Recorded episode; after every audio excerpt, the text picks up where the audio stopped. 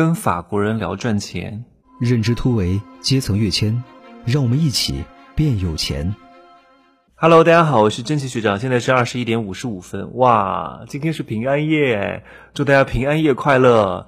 真的，我觉得平安夜还是很重要的哈。希望大家真的，二零二零年是一个不平凡的一年，也是被永记史册的一年嘛。希望各位在日以后的日子当中都可以平平安安的，这样的话我们才可以啊长长久久的相处，才可以在这个 音频当中经常。神交，好，我还有个怪癖哈。说到平安，就是我们一定要把身体健康放在第一位哈。我在我的那一集叫内丹与外法当中已经讲透了这个健康的重要性。比如说我们去外地，我去外地，如果朋友有车要开车带我去，我一般是不坐的。不是我这个人矫情，也不是我这个人不合群，是我觉得与以下几个理由真的是不是很好。第一呢，开车是一件很浪费时间的事情。第二个呢，是现在高铁非常的快捷和方便，何必还要开车呢？而且你要知道，如果别人开了车，他是有付出的。这个时候呢，如果我坐他的车，又坐在了后排，还在那处理自己的事情，弄手机，搞这个搞那个，如果对方他不能理解你，他会在觉得这一段旅途他特别不爽。他付出了很多，我开车付了油钱，付了时间，我来带你过去，你还坐在后边，但我真的不敢坐在前边。因为副驾驶是最危险的位置，一旦高速公路上出事情，你一定是往左拐，迎面有辆车，你一定是把方向盘往你那边打。这样的话，你这是人的本能，这是人的潜意识，你是来不及思考的。人为什么会有这种潜意识和本能？就是有时候你思考的那一瞬间，你就已经挂了。所以人在长期的进化当中，已经进化出来，不需要思考。比如说你碰到火，立刻就会把手缩回来，你都不需要想，哎。我的手很痛，我要把手缩回来，是没有这个过程的，是直接把手缩回来，然后你再感觉到痛。所以人面对这种应激的状况，一定是自保，一定是自保。那这个时候就会把我放在一个非常危险的境地。那那如果我这个时候不坐在前面，不陪他聊天的话，我怕他又开车开车太无聊睡着了，还有什么负面情绪，那我也出事儿了。所以坐前面吧，我也很危险，还要陪他聊天；坐后边吧，我也总觉得他会不会不爽。那干脆我就不坐这个车，真的很浪费时间，还很不爽。我就坐高铁最方便，因为高铁出事的概率很低啊，飞机出事的概率也很低，反而是什么自行车啊、摩托车啊、小轿车啊出事的概率更高，所以我尽量避免。我还是非常惜命的。来，我们再讲一讲昨天的事情。我昨天不是和一个法国驻成都大使馆的高级秘书见面哈，他叫罗昂啊，是一个很帅的法国小哥哥，今年四十岁了。我是在一次活动上认识他的，当时他的演讲我就觉得哇很厉害，他是用中文演讲的，讲情绪管理啊。当然我不能用我的水平去要求他，我也不能用我去评判一般的老师的方法和标准去要求他，因为他是外国人。他讲中文能够讲课，能够把底下大部分人的情绪调动起来，能够讲的还不错，已经很牛了，至少胜过我周边大多数的中国人。他的普通话的水平，他的语言组织表达能力，他的调动气氛的能力已经很厉害了。他是受过国际大师安东尼罗宾的训练的，学了那个 NLP 教练体系的，还是很不错的哈。但是我觉得他是一个有才华的人，是一个形象不错的人，是一个愿意展示的人，但是就是缺乏一点点。赚钱的思维，他到三十八岁才顿悟，之前就是非常的理想主义情怀，又是去武当山学学道啊，练太极学中医啊，又是去当法语老师，又是在法国驻成都大使馆去做秘书啊，然后啊，又是参加了很多各种各样的节目啊，很多节目请他去当个什么形象代言人啊，做个吉祥物啊，他没有把这些东西去整合起来，而且他说啊。他说他之前对赚钱这件事情是非常厌恶的，非常排斥的。他说他要做公益，他说做公益才是高尚的。我说在这种国家出现的人，呃，学习的人，长大的人，他还是在法国巴黎，虽然是在法国巴黎的郊区吧，但也是法国巴黎呀。在我心中，如此高大上的地方，居然会有如此贫穷的思维，觉得做公益是高大上的，赚钱是耻辱的，赚钱的人。那就是坏人，就是为富不仁的人。我的天哪，毁掉我的三观。当然，当然，他并不代表法国，他也不代表他的那个整个法国的教育体系。为什么？因为圈层的原因。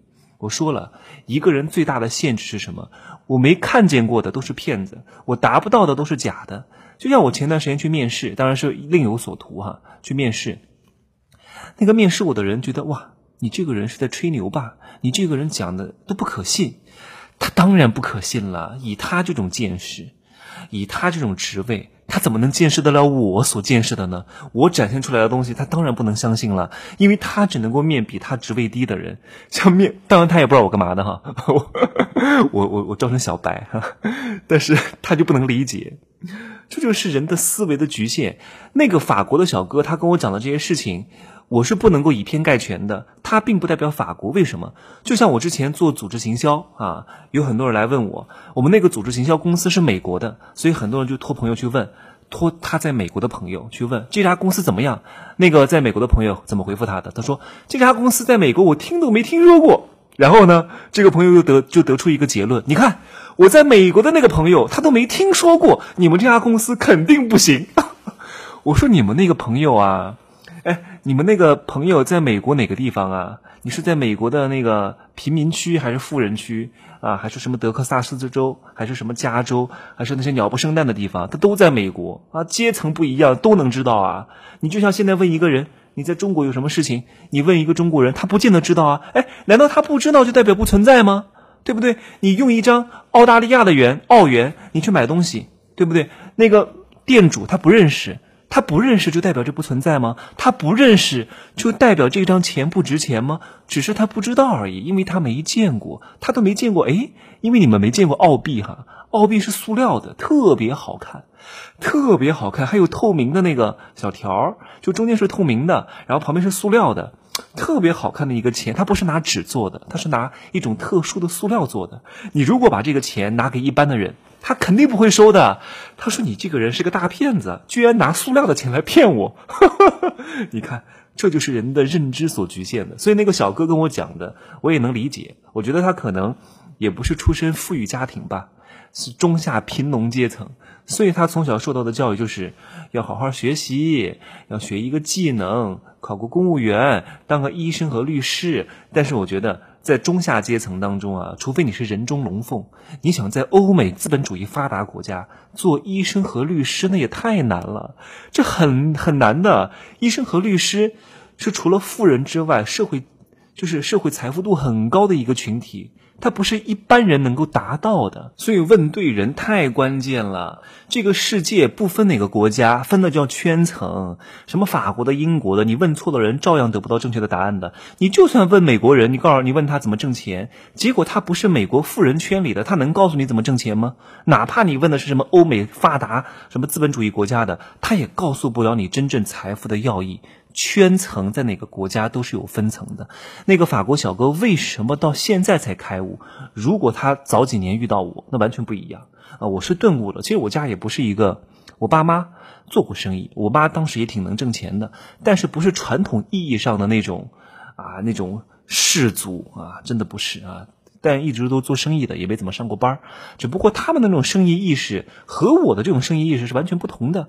只是因为我从小见过很多有钱人，我吃过很多高档餐厅，去过很多好地方，见过很多钱，所以我对钱是有天生的敏感度的。你知道我五年级就会玩老虎机哎，我那个时候五年级一天的早点才一块五哎，我一天就打老虎机能挣一百多块钱，就那种塞硬币的，一块一块两块的哇，一下就挣了两三百。然后给那些厂子里面的人啊出去买烟，买个一百块六十块钱啊，剩下的四十他们说，这个少爷啊不要不要了，你留着买买买糖吃吧，那 就这样的。从小就被喊什么少爷，但其实我也不是什么少爷哈，就是他们那个厂子里面的人都是这样喊的。真的，哪个国家都一样，富人更富，穷人更穷，就看你能不能够把这个思维转化了。穷人到富人之间的一座桥梁叫思维上的桥梁。为什么他们会觉得啊，那个法国小哥为什么会觉得富人是坏人？首先，我跟他分析了一下，我说，你们觉得富人是坏人，是因为你们的父母告诉你啊。富人都是为富不仁的人。首先，第一，你们国家的福利制度很好，你们饿不死，你们的公费医疗让你们丧失了一些斗志。确实，你们那边的等级和社会的这些阶层比较封闭，你很难通过创业去实现人生的逆袭，这是一方面。第二方面呢，是因为你们确实是比较懒的，你们懒，所以你们会觉得啊，富人都是不好的。我不是不做，我能做，但是我不想做，因为那是不好的。你们总是拿这个来安慰自己。其实你们也想挣钱，你们想变富啊！你们没有真正体验过有钱人的快乐。我说啊，叫穷穷生奸计，富长良心，穷山恶水出刁民，真的是这样子。当你因为很多的矛盾、很多的争执、很多的争吵，都是因为金钱引发出来的各种各样的问题。当你的家庭、你的关系里边缺少了一点。叫金钱引发的矛盾的时候，你会发现家庭其实还是很和睦的，大多数的事情都没有什么可争吵的，都是因为金钱引发的各种各样消费观的不合而引发的争吵。你们说是不是这个道理？他上的应该不是什么贵族学校，就是一个很一般的学校。这个很一般的学校都是一些穷人的子女，都是一些工薪阶层的子女，所以他们得到的信息都是一些穷人的信息。如果他在那个时候有机会，有幸在一家富人的学校里面上学，里面都是商人的子女，都是富人的子女。我相信他一定不会是在三十八岁这一年才开始改变他的思维的，他一定在十几岁就有经商赚钱的意识，就有富则达济天下的意识。这种意识的培养和他的能力和他的专业好不好没有任何关系。穷人的学校也可以学专业，富人的学校也可以学专业，但最终决定这两个人成就拉开的是观念上和思维上。哎呀，他居然还跟我说公益，公益是高尚的，赚钱是可耻的，没有钱怎么做公益呀？啊！真正的大工艺都是要花很多钱的，真正的大艺术家都是很懂得包装推广的，不然的话不可能有别人知道你的作品，你就不可能成为一个大艺术家。闷心搞艺术的、闷心搞作品的都不可能成为大的艺术家。所以你要把这个东西传播开来，你要用技巧、方法、套路、金钱，让更多的人知道你，你才更有可能的做好你的工艺和你的艺术作品。所以啊，换哪个国家都没有用，你换到哪儿都是穷人，你换到哪儿都是最底层，你换。到哪儿都干不起来的，你的思维不变，思维不变，圈层不变，怎么可能挣钱嘛？永远不可能挣钱的。就像你来，呃，有的人找我换团队，我说你本来就做不起来，你换到哪儿都做不起来的，没有人能够拯救你，因为你是猪大肠，猪大肠拎不起来的啊，烂泥也扶不上墙的啊，朽木也不可雕。这个世界上啊，我讲，笑死了，这个世界上有三大多管闲事：雕朽木、翻咸鱼。扶阿斗，再重复一遍：三大多管闲事，翻咸鱼，雕朽木，扶阿斗。真的是不用管，他们弄不起来的，他们立不住的，好吗？我并不是说哈，我刚刚讲的这个法国小哥的例子，并不是说欧美资本主义发达国家是没有财商教育的，是没有这方面赚钱意识的培养的，一定有，只是不在他那个圈层。那在哪个圈层呢？在富人的圈子，在富人圈子里面所打造的这个学校里边，相对来说还是小众的精英化教育。但是零八年之后有了一个比较大的改变，因为零八年是美国的次贷危机，它。它导致了整个世界的金融动荡，所以就导致了很多的人破产，很多的财阀崩溃，很多的公司倒闭，包括有一家非常知名的投资公司、投资银行雷曼兄弟。从那个时候开始，美国呢。哥伦比亚大学，他就研发出了一套财商教育系统。美国现在有五十个州，只要是这个孩子年满三岁，就开始来学习。英国的皇家什么苏格兰银行吧，在零七年的时候，他也研发出来了一套这种财商教育体系。这个财商教育教育体系的课程是中小学生必修的课程，还要考试的，还纳入整个升学计划当中。在日本更好玩哈，研发出来一套游戏，叫股票交易的游戏，不像我们。学什么过家家玩这些东西，他们孩子呀从小就开始玩股票交易的这个游戏，从小就建立交易的意识、钱的意识、财商的意识、金钱的意识，一定要从小和钱打交道，以后才会不缺钱。所以从小孩子一定要，因为，哎呀，整个世界不仅是中国啦，整个世界发展中国家大多数都是重智商、轻情商、无财商的教育。我在下一期节目当中哈。跟大家讲一讲如何去教育孩子，去从小建立这种财商的意识，建立这种金钱观很重要，金钱观、金钱体系、金钱的行动，这三个缺一不可。因为我相信听我节目的人哈，你们有很大的可能都会成为富一代。我不希望你们的孩子变成一个纨绔子弟，变成一个不学无术的富二代。你不能把钱给他，你把钱给他，他并不富有的。你只是给他钱，他并不具备赚钱的能力，你只会害他。所以一定要把孩子教育好，这个孩子的金钱观，这个孩子独立自主赚钱的能力。各位，我以后有钱，我也不会给我的孩子的，就是我是他的后盾，但是我不是他的提款机，我不是他有什么要求都会满足他，绝对不是，并不是说我要把什么最好的都给他，没有，在我这里不存在，没有什么最好，一切都要自己去创造。如果你不懂得去创造，只懂得索取，那这个最好跟你是不配的，你配不上这个最好，好吗？那今儿呢，我就说到这儿，欢迎各位加我的微信哈。呃，真奇学长的拼音首字母加一二三零啊，备注喜马拉雅，通过概率更高，好吧？那今儿呢就说到这儿，明儿再见喽。明天是圣诞节，Merry Christmas。